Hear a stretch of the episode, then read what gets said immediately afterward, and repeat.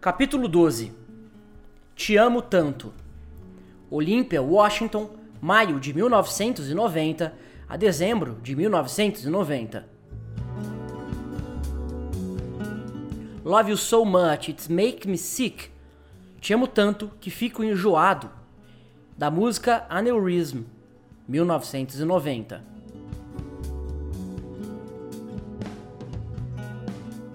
Na mesma semana em que demitiu Chad, Kurt rompeu com Tracy. Também era uma espécie de demissão e ele lidava muito mal com separações desse tipo. O decreto de Kurt para Tracy era que não deviam morar juntos. Ao dizer isto, contudo, ele não tinha nem dinheiro, nem, em sua letargia, capacidade para se mudar. E, uma vez que Tracy gastava todo o dinheiro para pagar as contas, também ela não tinha como se mudar. Continuaram a dividir o apartamento até julho, quando ela encontrou um novo lugar para morar em Tacoma. Durante esses três meses, eles viveram em universos alternados, no mesmo espaço físico, mas separados por quilômetros de distância emocional. O mundo dele também era um mundo de traição, porque, embora tivesse informado Tracy sobre sua infidelidade no Texas, Kurt deixava de contar a ela a maior traição, a de que estava apaixonado por outra mulher. O novo objeto de seu desejo era Tob Vale, uma musicista de 20 anos de idade de Olímpia.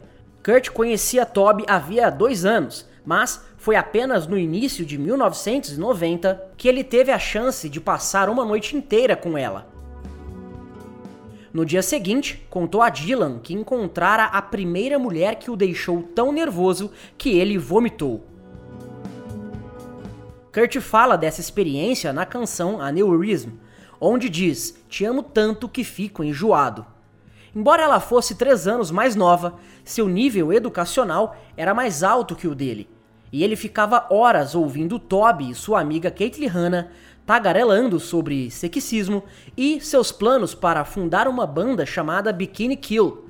Toby tinha seu próprio fanzine e em suas páginas ela havia cunhado a expressão Riot Girl, para descrever o modelo 1990 do feminismo punk.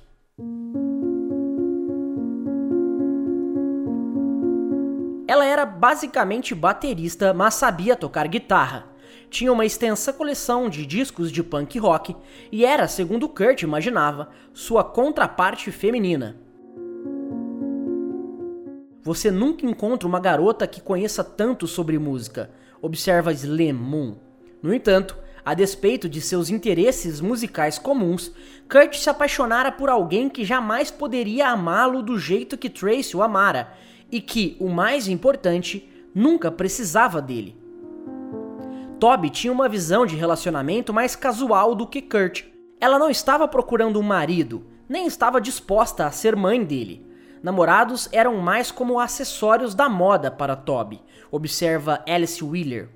O que Kurt estava procurando num relacionamento era o tipo de intimidade familiar que faltara desde a primeira infância, mas Toby, como sexista, rejeitava a relação tradicional que ele procurava. Mesmo a palavra namorada significava uma coisa diferente na comunidade punk rock de Olímpia, onde poucos admitiram fazer parte de um casal. Era como se agir no sentido de um namoro firme fosse adotar os padrões tradicionais de uma sociedade de que todos vinham para Olímpia para se livrar. Ninguém namorava em Olímpia, observa Dylan. Por esses padrões, o relacionamento de Kurt e Tracy era totalmente antiquado.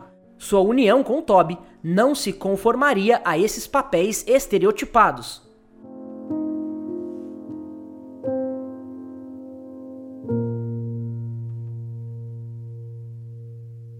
Relacionamento dos dois começara em sigilo. Ele ainda estava morando com Tracy quando dormiu com ela pela primeira vez. Mas, mesmo depois que Tracy se mudou, o namoro não pareceu ir além das discussões na cafeteria e o ocasional sexo tarde da noite. Ele pensava nela o tempo todo, obsessivamente, e saía pouco, receando que ela pudesse ligar. Toby raramente ligava. A relação envolvia principalmente ir a conceitos, trabalhar no fanzine ou conversar sobre política. Ele começou a interpretar as opiniões dela sobre o punk rock através de sua própria lente, o que o inspirou a redigir listas de coisas nas quais acreditava, coisas que ele odiava e discos que deveria ouvir.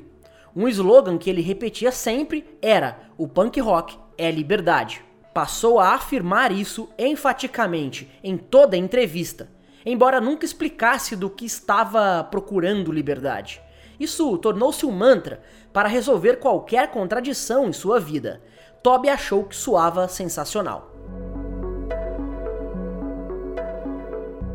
No entanto, apesar da união intelectual, muitos em Olímpia jamais souberam que eles eram um casal. O tempo todo eles estavam namorando, disse Slim, e eu não sabia ao certo se eles estavam namorando oficialmente. Talvez fosse inconveniente para ela quando ele rompeu com Tracy, porque em certo sentido isto a colocava no lugar. Eu não acho que ela realmente pretendia ficar com ele por muito tempo. Toby, segundo Kurt descobriu, era alérgica a gatos e por isso sua fazenda de bichos normalmente estava fora dos limites. A essa altura, também era uma sujeira. Quando Tracy saiu, o apartamento todo assumiu o aspecto de um depósito de lixo, com pratos sujos empilhados, o chão forrado de roupa suja e as bonecas mutiladas de Kurt vigiando o cenário com seus olhos enlouquecidos e quebrados. Um ano antes, Kurt se queixara de que as feministas lhe eram ameaçadoras. Mas depois que Kurt começou a dormir com Toby, o feminismo Riot Girl era mais fácil de engolir e ele logo aderiu a ele como se fosse uma religião recém-descoberta. O mesmo homem que lia pornografia da Ciciolina agora empregava palavras como misoginia e falava sobre a política de opressão. Em seu caderno, Kurt escreveu duas regras de rock que eram citações de Toby. 1. Um, aprender a não tocar seu instrumento. 2. Não machucar as garotas quando você dançar ou em nenhum outro momento. O aprender a não tocar era um dos muitos ensinamentos de Calvin Johnson, que afirmava que a atividade musical era sempre secundária à emoção. Kurt havia encontrado Toby pela primeira vez ao tocar com Go Team, uma banda de Olímpia que girava em torno de Calvin, se bem que a maior parte do cenário musical girava em torno de Calvin.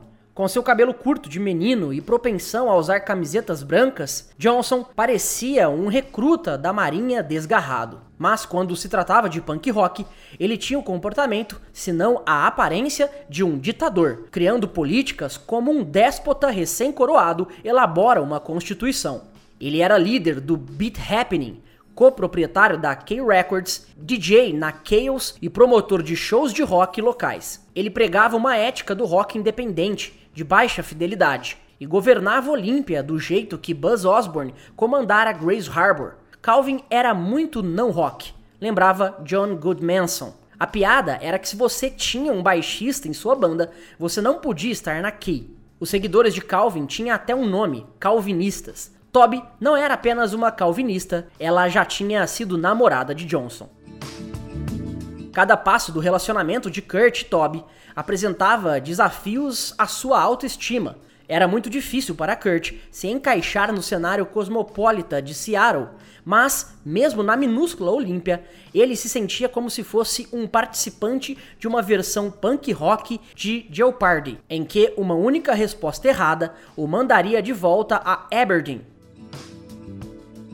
para um garoto que cresceu vestindo camisetas de semi-agar, ele descobriu que tinha de usar constantemente seu eu, Kurdit, como disfarce para proteger seu passado real. Ele chegava a confessar em um raro momento de autorrevelação em seu diário. Tudo que eu faço é uma tentativa abertamente consciente e neurótica de provar aos outros que sou pelo menos mais inteligente e legal do que eles pensam. Quando lhe pediram para nomear que influências tinha tido durante entrevistas à imprensa em 1990, ele fez uma lista de músicas inteiramente diferentes da que havia feito um ano antes. Passar a compreender que no mundo elitista do punk rock, quanto mais obscura e impopular fosse uma banda, mais avançado era declinar o nome dela. Os amigos começaram a notar mais o eu dividido quando estava junto de Toby, Kurt podia criticar uma banda que mais cedo, no mesmo dia, ele defendera. Naquele verão, tanto Chris como Kurt estavam fastidiosamente reproduzindo fitas das demos do Smart Studios, mas não estavam gastando selos enviando-as a Touch and Go. Eles as enviavam para a Columbia Records e para a Warner Brothers. Depois de todos os problemas com a Sub Pop, Kurt e Chris haviam se empenhado em assinar com uma gravadora maior, no mínimo para conseguir uma distribuição decente. Para Toby, isto era uma anátema.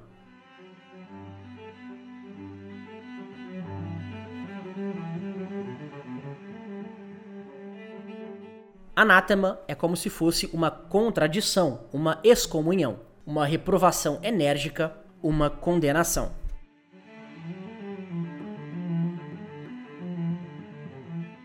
Ela proclamava que sua banda jamais estaria numa grande gravadora. Influenciado pela posição de Toby, Kurt moderou suas aspirações de uma grande gravadora, dizendo aos entrevistadores que o Nirvana assinaria com uma grande, receberia o cheque do adiantamento, reincidiria e depois lançaria um disco pela K Records. Era uma fantasia magnificente, assim como as muitas ideias grandiosas que flutuavam por sua cabeça. Mas ele não tinha nenhuma intenção de agir de modo tão tolo que ameaçasse sua chance de fama e fortuna. Desde a breve contratação de Tan Ormond, o Nirvana havia empresariado a si mesmo usando Michele Vlasinski como contato, com Chris controlando a maioria dos arranjos financeiros. Eu era o único membro do Nirvana que tinha diploma do colegial, explica Chris. Em maio de 1990, a Sub Pop enviou para a banda uma nova proposta de contrato. Tinha 30 páginas e concedia diversos direitos inequívocos à gravadora. Kurt sabia que não queria assinar o documento. Ele e Chris recorreram a Susan Silver, a respeitada empresária do Soundgarden. Ela deu uma olhada no contrato e disse que eles precisavam de um advogado. Silver ficou surpresa como eles estavam inflexíveis em não querer estar mais na Sub Pop. Eles se queixavam de que Bleach não havia recebido promoção nenhuma e de que a gravadora jamais lhes prestara conta de quantas cópias haviam sido vendidas. Kurt declarou que desejava um contrato de grande escala com uma gravadora importante, com a autoridade de uma grande empresa respaldando-o, muito embora a banda ainda estivesse sem baterista. Semelhante afirmação seria motivo de enforcamento público no tribunal de Calvin, mas contrastava com a maioria das bandas de Seattle. Ela também contradizia o que Kurt havia dito à imprensa apenas três semanas antes, no dia 27 de abril, quando a emissora de rádio WOZQ lhe perguntou se a banda consideraria assinar com uma grande gravadora, ele replicou: Não temos nenhum interesse numa grande gravadora. Seria ótimo ter uma distribuição melhor, mas tudo o mais que acompanha as grandes gravadoras é apenas um monte de besteira. No entanto, no período transcorrido após essa entrevista, sua separação de Tracy o havia privado de sua benfeitora. Ele agora declarava que desejava um contrato de um milhão de dólares, mas, talvez numa aceitação de influência de Toby, ele proclamou que mesmo quando Nirvana conseguisse seu contrato gigante, eles ainda excursionariam numa van.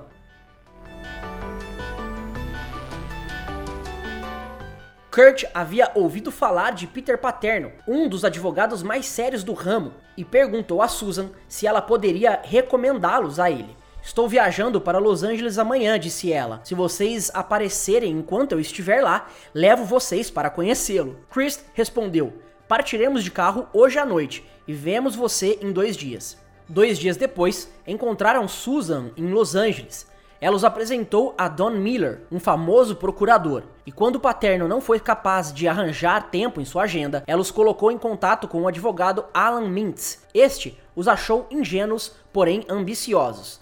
A especialidade de Mintz era bandas novas, mas descobriu que, mesmo como artistas novos, eles estavam definitivamente entre os mais desmazelados que já passaram pela porta. A Sub Pop também estava conversando com advogados, procurando utilizar a crescente reputação do Nirvana para conseguir que uma gravadora importante investisse neles. Mintz mencionou isto para a banda, sugerindo que eles poderiam obter a distribuição que desejavam na Sub Pop.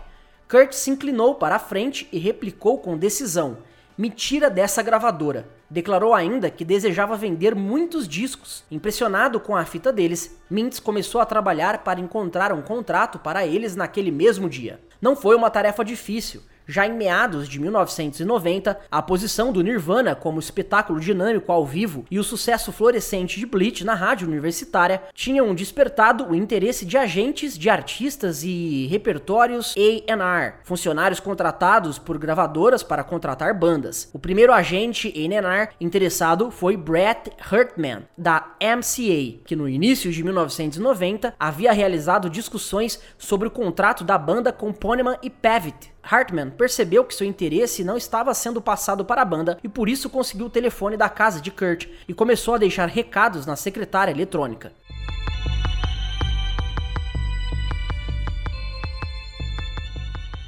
Quando regressaram de Los Angeles para Seattle, Chris e Kurt voltaram para o estúdio no dia 11 de julho para gravar o single Sliver, a ser lançado em antecipação a outra excursão pelo Reino Unido. Eles haviam contratado Dan Peters, baterista do Mudhoney, para a gravação, embora ainda estivessem testando bateristas. Esta seria sua última sessão de estúdio mal feita, gravada enquanto a banda Ted estava numa pausa para o jantar.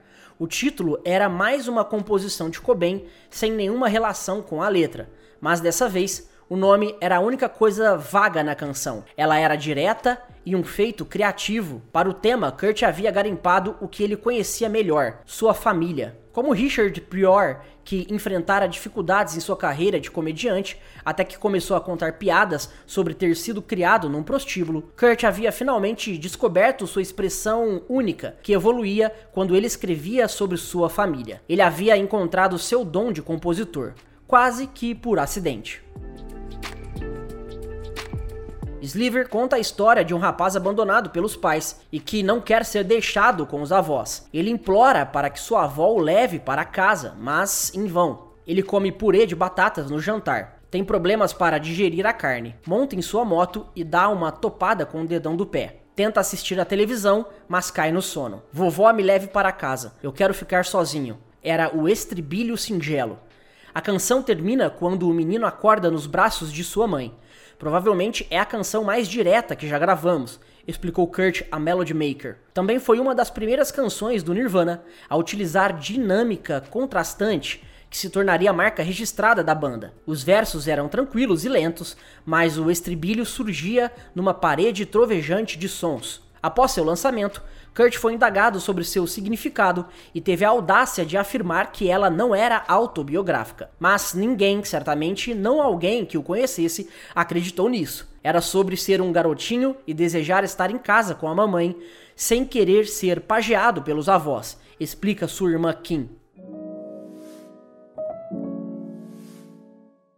Em agosto, o Nirvana foi para a estrada para uma breve turnê pela costa oeste, fazendo o show de abertura para o Sonic Youth e tendo Dale Crover como baterista temporário.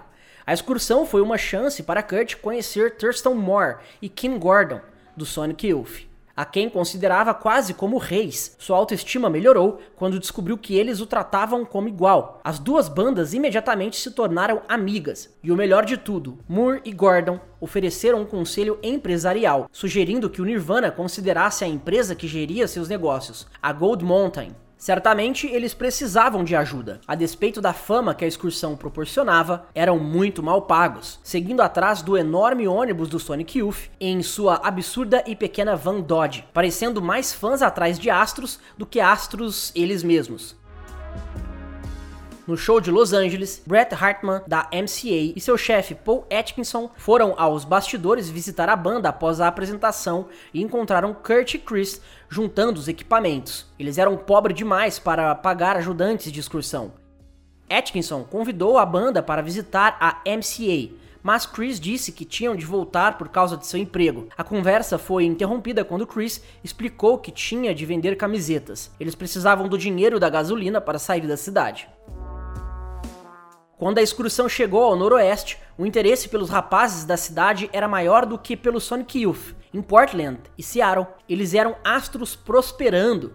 Após cada show, um número crescente de fãs os elogiava. No entanto, a personalidade de Kurt não parecia mudar com a atenção, observa Sally Berry, que estava em uma banda de abertura nessa excursão. Ele foi a primeira pessoa que vi se enfiando na multidão com sua guitarra sem dar a mínima, lembra ela. Em outras pessoas, você podia notar um pensamento consciente disso, mas com Kurt isto era instantâneo e honesto. Quase todo show terminava com Kurt saltando para a plateia ou com a plateia saltando sobre ele. Nessa excursão, Kurt poupou seu baterista, já que Crover anunciara que daria uma surra em Kurt e o deixaria em risco de vida se sua bateria fosse danificada. Crover tinha de regressar para os Melvins e o Nirvana contratou Dan Peters como seu novo baterista e começou a planejar uma excursão pelo Reino Unido. Mas quando o Peters fez a excursão para a banda num concerto no dia 22 de setembro, na plateia estava outro candidato que Kurt e Chris haviam chamado para teste. A apresentação na qual Peters tocara bem foi seu primeiro e único show com o Nirvana. O baterista recém-chegado era Dave Grohl, de 21 anos de idade, procedente da Virgínia. Grohl havia tocado com as bandas Scream e Dan Bramage. O trocadilho deste último nome provavelmente foi o bastante para ele cair nas boas graças de Kurt, já que isso evidenciava, no mínimo, que Grohl tinha o mesmo senso de humor que ele.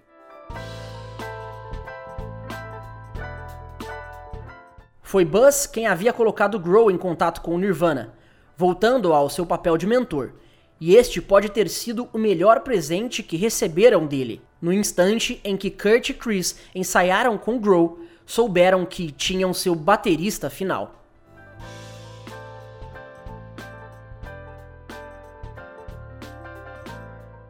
Apenas 20 dias depois, Dave Grohl estava tocando em seu primeiro show com o Nirvana, mal sabendo os títulos das canções, muito menos as partes da bateria.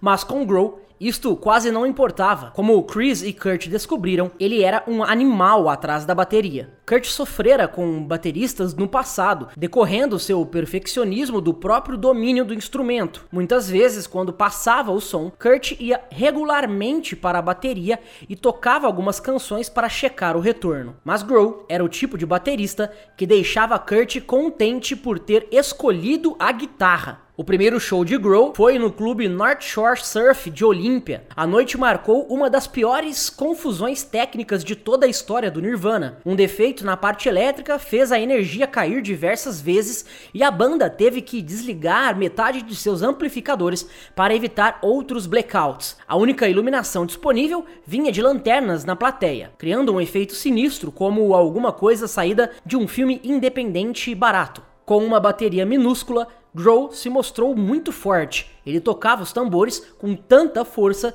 que destruiu as cordas de ressonância.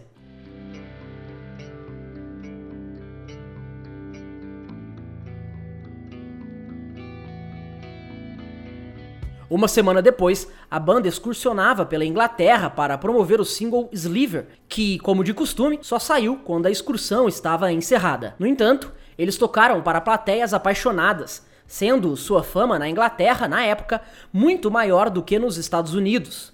Em Londres, Kurt foi ver os Pixies, um de seus grupos favoritos. No dia seguinte, ligou para o empresário dos Pixies, Ken Ghost, e perguntou se ele poderia ser empresário do Nirvana. Ghost não conhecia Kurt, mas concordou em marcar um encontro. Quando se encontraram no saguão do hotel, Ghost descobriu que Kurt estava mais interessado em conversar sobre os Pixies do que em promover o seu próprio grupo. Ele não era o fã mediano, como o tipo de que sempre vemos ao lado das portas do palco, lembra Ghost. De fato, ele não era bem um fã, ele era um estudioso da banda. Obviamente tinha um enorme respeito por aquilo que eles estavam fazendo. Ele ficou falando muito tempo a respeito. Durante a conversa, surgiu um tumulto quando Charles Thompson, o vocalista dos Pixies, entrou no hotel. Ghost se ofereceu para apresentar Kurt a seu ídolo, mas Kurt congelou diante da sugestão. Acho que não, disse Kurt, recuando ligeiramente. Eu, uh, não posso. E com isso, Kurt bateu em retirada, procedendo como se nem fosse digno de estar na presença de tamanho talento. Quando Nirvana voltou da Inglaterra, Dave Grohl decidiu mudar-se para o apartamento da rua Pier. Ele vinha se hospedando com Chris e Shelley. Naquela mesma semana, a MCA enviou passagens de avião para Kurt e Chris irem a Los Angeles conhecer os escritórios. A gravadora não era a primeira escolha da banda. Fazia muito tempo que a MCA tivera um sucesso. As pessoas brincavam que as iniciais da empresa significavam Music Cemetery of America, ou o cemitério americano da música mas eles não podiam recusar passagens gratuitas. A gravadora os hospedou no hotel Sheraton Universal e depois que chegaram, Bret Hartman foi perguntar a ele se as acomodações eram satisfatórias. Ele encontrou o frigobar entreaberto e Kurt e Chris sentados no chão cercados por garrafinhas de bebida. Quem pôs essa coisa no nosso quarto? perguntou Kurt. A despeito do fato de que a banda havia excursionado cinco vezes pelos Estados Unidos e duas vezes pela Europa, Kurt jamais havia visto um frigobar. Quando Arman explicou que ele poderia pegar o que quisesse na geladeira e que a MCA pagaria, Kurt olhou para ele incrédulo. Percebi, lembra Hartman, que esses caras talvez não fossem tão experientes quanto eu imaginava. Eles não conheciam frigobares, mas sabiam que estavam sendo menosprezados no dia seguinte quando visitaram a MCA. Hartman e Atkinson tinham feito circular cópias de Bleach, acompanhadas de um memorando insistindo para que o pessoal fosse afetuoso e gentil. No entanto, quando escoltaram a banda pelo prédio, parecia que todos os manda-chuvas estavam em horário de almoço. Andy Jenkins, que gerenciava o departamento de publicidade, falou com eles rapidamente e os encorajou, tal como os rapazes da correspondência que se incluíam entre o punhado de empregados da MCA que havia ouvido Bleach. O cúmulo foi quando o grupo foi conduzido ao escritório de Richard Palmeiras, que lhes deu um breve aperto de mão antes de murmurar: É realmente sensacional conhecer vocês, rapazes. Eu gosto muito de sua música, mas tenho um compromisso de almoço em 5 minutos. Vou ter de pedir licença. Kurt nem mesmo sabia quem ele estava conhecendo, por isso virou-se para Atkinson e perguntou: Quem é aquele sujeito? Aquele é o presidente da MCA respondeu Atkinson com uma careta. E com isso, a MCA estava fora do páreo.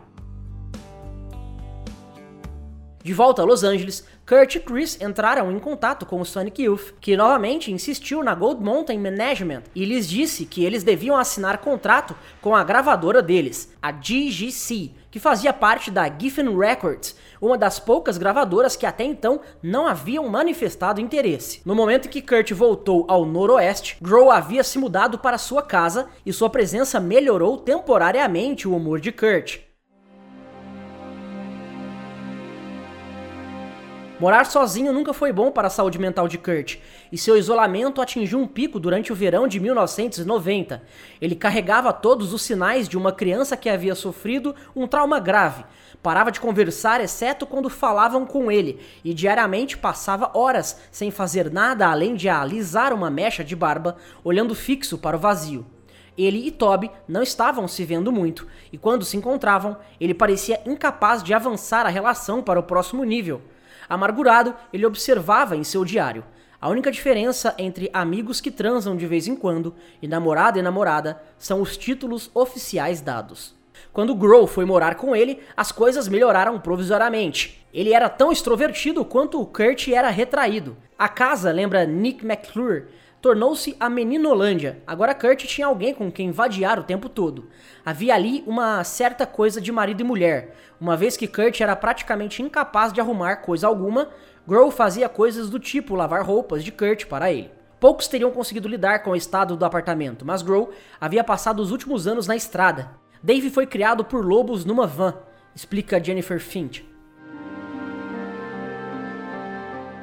Ele ensinou Kurt a fazer tatuagens caseiras usando uma agulha e um pouco de nanquim. Kurt decidiu marcar seu braço com o logotipo da K Records, um K dentro de um escudo. Sendo novato, Kurt teve de se espetar várias vezes com uma agulha e despejar a tinta na ferida. A tatuagem foi ainda outra tentativa para impressionar Toby e Calvin. Para alguém que não estivesse familiarizado com a Key Records, Kurt explicava a tatuagem, declarando seu amor pelos Vaselines. Curiosamente, os Vaselines não eram da K, embora seus discos fossem distribuídos pelo selo. Quem sabe o que ele estava pensando com aquela tatuagem, disse Dylan Carson. Acho que ele gostava mais dos discos que a K distribuía do que dos discos que eles lançavam. Ele deveria ter feito a tatuagem com os dizeres K Distribution. Uma ideia melhor teria sido traçar Vaselines em seu braço.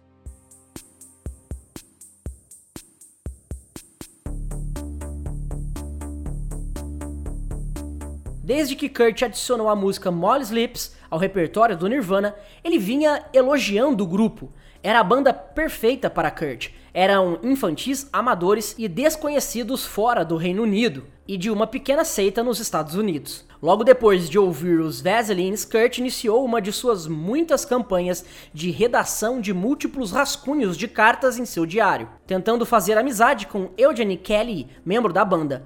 Essas cartas eram sempre prolixas. Em uma delas, Kurt mencionava seu ridículo horário de dormir, no qual me recolho nas primeiras horas da manhã e evito com sucesso qualquer traço de luz do dia. E, invariavelmente, terminavam com alguns comentários elogiosos sobre o quanto os Vaselines eram brilhantes.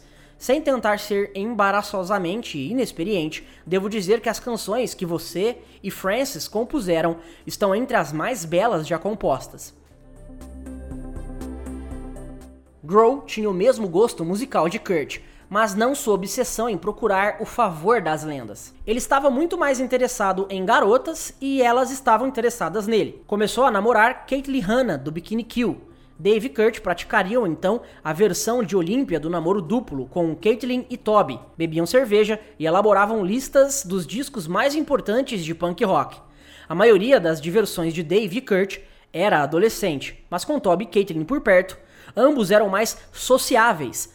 A situação tornou Kurt mais atraente para Toby, já que a perspectiva de sair como uma gangue era menos séria do que os encontros individuais. Toby e Caitlin chegavam a dizer literalmente: Vamos sair com o Nirvana. Lembra o vizinho Ian Dickinson. Durante certa noite turbulenta de festa na casa de Kurt, Caitlin pintou com um spray na parede do quarto. Kurt smells like teen spirit, Kurt tem cheiro de espírito adolescente. Ela estava se referindo a um desodorante para garotas adolescentes e por isso seu grafite não deixava de ter implicações. Toby usava Teen Spirit e ao escrever isso na parede, Caitlin estava zombando de Kurt por dormir com Toby, sugerindo que ele estava marcado pelo seu cheiro. No entanto, apesar de uma noite ocasional de folias, Kurt estava solitário e desencantado. Passou algumas noites observando secretamente da rua a janela de Toby, como um tímido cirano. Pela primeira vez em anos, ele estava se sentindo menos esperançoso em relação à sua carreira, ainda que as gravadoras os continuassem chamando. Estranhamente, Após anos de expectativa, quando se aproximou de fato o momento de assinar um contrato, ficou cheio de insegurança. Ele sentia falta da intimidade que tinha com Tracy e de seus amigos. Poucas semanas depois de Tracy ter se mudado, Kurt havia finalmente confessado que vinha dormindo o tempo todo com Toby, e Tracy ficou furiosa. Se você mentiu sobre isso, você mentiria sobre qualquer coisa, gritou Tracy e uma parte dele acreditava nisso. Por muito pouco tempo, ele considerou comprar uma casa em Olímpia. Na verdade, ele não poderia concretizar nenhum tipo de compra até que recebesse um cheque de adiantamento, mas estava tão confiante de que conseguiria um grande contrato que pagou para obter uma lista de imóveis disponíveis. Andou de carro com seu amigo Mickey Nelson, do Fits of Depression, examinando edifícios comerciais dilapidados, planejando construir um estúdio de gravação na frente e morar nos fundos. Ele parecia estar interessado apenas nas casas que pareciam empresas, disse Nelson. Ele não queria morar numa casa normal. Mas essa ideia e todas as outras fantasias que ele fazia para o futuro voaram pela janela durante a primeira semana de novembro, quando Toby rompeu com ele. Ele ficou arrasado. Quando ela lhe deu a notícia, mal conseguiu ficar em pé. Nunca havia levado um fora de namorada e sentiu-se péssimo com aquilo. Ele e Toby haviam saído durante menos de seis meses tinham sido encontros casuais, sexo casual e namoro casual. Mas o tempo todo ele esperava que uma intimidade mais profunda estivesse se aproximando. Ele regrediu ao velho padrão de internalizar seu abandono e seu autodesprezo. Toby não deixara porque ele era jovem, e sim, segundo Kurt imaginou, porque ele não a merecia. Ele ficou tão nauseado que uma semana depois, ajudando Slim a fazer sua mudança, ele teve de parar o carro para vomitar. Na esteira do rompimento, Kurt se tornou mais taciturno do que nunca. Encheu um caderno inteiro com disparates que lhes passavam pela cabeça, muitos deles violentos e angustiados. Ele usava a escrita, a música e a arte para expressar seu desespero, e com sua dor compunha canções. Algumas delas eram canções loucas e iradas, mas representavam ainda outro nível de sua arte, já que a raiva não era mais clichê e agora tinha uma autenticidade que faltava a seu trabalho anterior. Essas novas canções eram cheias de remorso, súplica, raiva e extremo desespero. Nos quatro meses que se seguiram ao rompimento, Kurt escreveu meia dúzia de suas canções mais memoráveis, todas elas sobre Tob Vale. A primeira foi Aneurysm, que compôs na esperança de reconquistá-la, mas logo desistiu disso e preferiu usar as canções, como inúmeros compositores haviam feito antes, para expressar seu nível profundo de mágoa. Uma canção era chamada Fórmula, mas acabou sendo rebatizada de Drain You. Um bebê disse ao outro: Tenho sorte de ter te encontrado, dizia a letra, citando palavras que Toby lhe havia dito. Meu dever agora é drenar você totalmente. Era o estribilho a um só tempo um reconhecimento do poder que ela tinha sobre ele e uma acusação. Havia outras canções inspiradas por Toby, às vezes não muito claramente ligadas, mas todas assombradas por seu fantasma. Lounge Act é sobre Toby, observa Chris. Um verso na canção se refere à tatuagem de Kurt. Vou deter a mim mesmo, usarei um escudo. Outra resume como a relação foi mais de aprendizagem do que de amor. Fizemos um pacto para aprender com quem quer que quiséssemos sem novas regras. Em uma letra anterior, não gravada, de Lounge Act, Kurt se dirigia mais diretamente à sua ex-amante. Eu te odeio porque você é muito parecida comigo. Lithium foi composta antes de Toby, mas com o tempo a letra mudou e no final a retratava. Mais tarde, Kurt contou a Chris Morris na revista Musician que a canção incluía parte das minhas experiências pessoais, como terminar com namoradas e ter relacionamentos ruins. Sentir aquele vazio de morte que a pessoa na canção está sentindo, muito solitária, doente. Embora Kurt nunca mencionasse especificamente, sua canção mais famosa, Smells Like Teen Spirit, não pode ter sido sobre ninguém mais, com a letra que dizia: Ela é super entediada e autoconfiante. Teen Spirit era uma canção influenciada por muitas coisas: sua raiva dos pais, seu tédio, seu eterno cinismo, embora vários versos isolados ecoem a presença de Toby. Ele compôs a canção logo após a separação, e a primeira versão incluía um verso eliminado da versão final. Quem será o rei e a rainha dos adolescentes abandonados? A resposta, em algum momento da sua imaginação, tinha sido Kurt Cobain e Top Vale.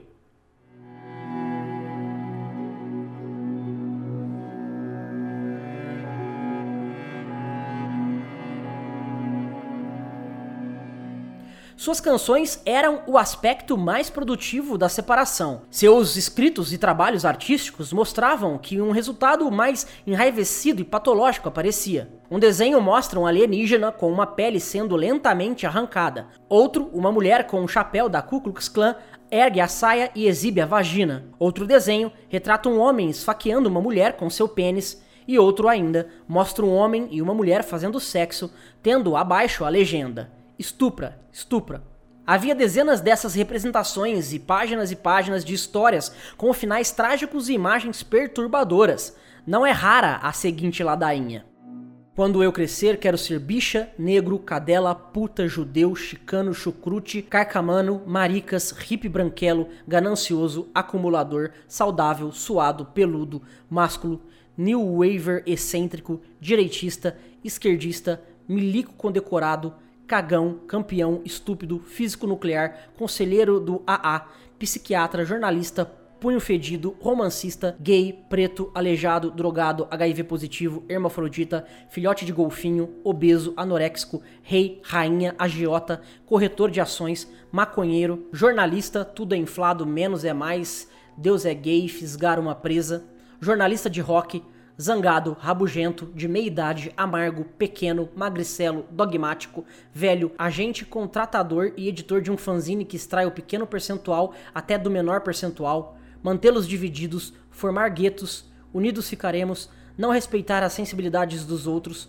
mate-se, mate-se, mate, mate, mate, mate, mate, mate, estupro, estupro, Estupro, estupro, estupro, estupro é bom, estupro é bom, estupro, mate, estupro, ganância, ganância, bom, ganância, bom, estupro, sim, mate.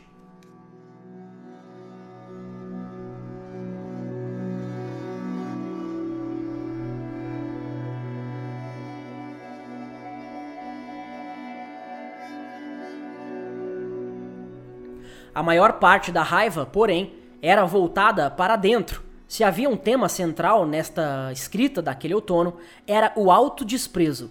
Ele se imaginava como mal, defeituoso e doente. Uma página relatava um conto maluco, completamente fantasioso, de como ele gostava de chutar as pernas de mulheres idosas, porque esses tornozelos têm uma garrafa plástica cheia de urina afivelada nelas, e um tubo que vai para dentro da velha vagina musculosa esgotada. A nódoa amarela sai voando para toda parte. Em seguida, ele procurava bichas de 50 anos de idade que possuem o mesmo mau funcionamento, mas em uma cavidade diferente. Eu chuto sua cueca de borracha e a coisa marrom vaza para a calça bege. Mas esta história perturbadora acaba fazendo a violência voltar para o narrador. Então as pessoas, sem nenhum fetiche específico, me chutam o corpo inteiro e a cabeça e observam a merda vermelha esborrifar e correr e ensopar meu jeans azul e camisa branca. O conto terminava com ele escrevendo repetidamente: Eu sou o mal e então 20 vezes em grandes caracteres, do tamanho das letras que ele usava para pichar nas paredes de Aberdeen. Eu, eu, eu. Até que finalmente ficava sem espaço, tendo enchido cada centímetro da página. Escreveu isso com tanta força que a caneta atravessou o papel. Ele não fazia nenhum esforço para ocultar essas histórias, muito pelo contrário, seus diários jaziam abertos pelo apartamento, Jennifer Finch começou a namorar Grow e leu alguns dos escritos deixados na mesa da cozinha e percebeu o tormento de Kurt. Fiquei preocupada com Kurt, lembra ela. Ele estava fora de controle. O ódio que ele tinha pelos outros era leve comparado à violência que traçava contra si mesmo. O suicídio surgia repetidamente como tópico. Uma invectiva detalhava como ele era capaz de se transformar em Helen Keller, perfurando minhas orelhas com uma faca, depois cortando fora minha laringe. Ele reiteradamente fantasiava o céu e o inferno, tanto abraçando a ideia de espiritualidade como uma fuga após a morte, mas com igual frequência a rejeitando com toda a sua convicção. Se você quiser saber como é a vida após a morte, especulava ele, vista um paraquedas, suba num avião, injete uma boa quantidade de heroína nas veias e imediatamente uma dose de óxido nitroso, e depois salte ou ateie fogo a si mesmo. Na segunda semana de novembro de 1990, um novo personagem começara a nascer na escrita de seus diários, e essa figura logo passaria a entrar em quase toda imagem, canção ou história.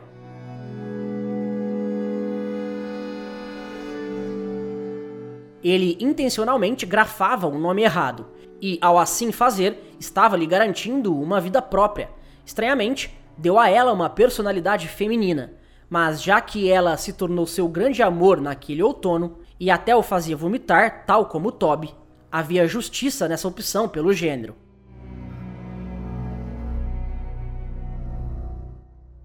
Ele a chamou de heroína.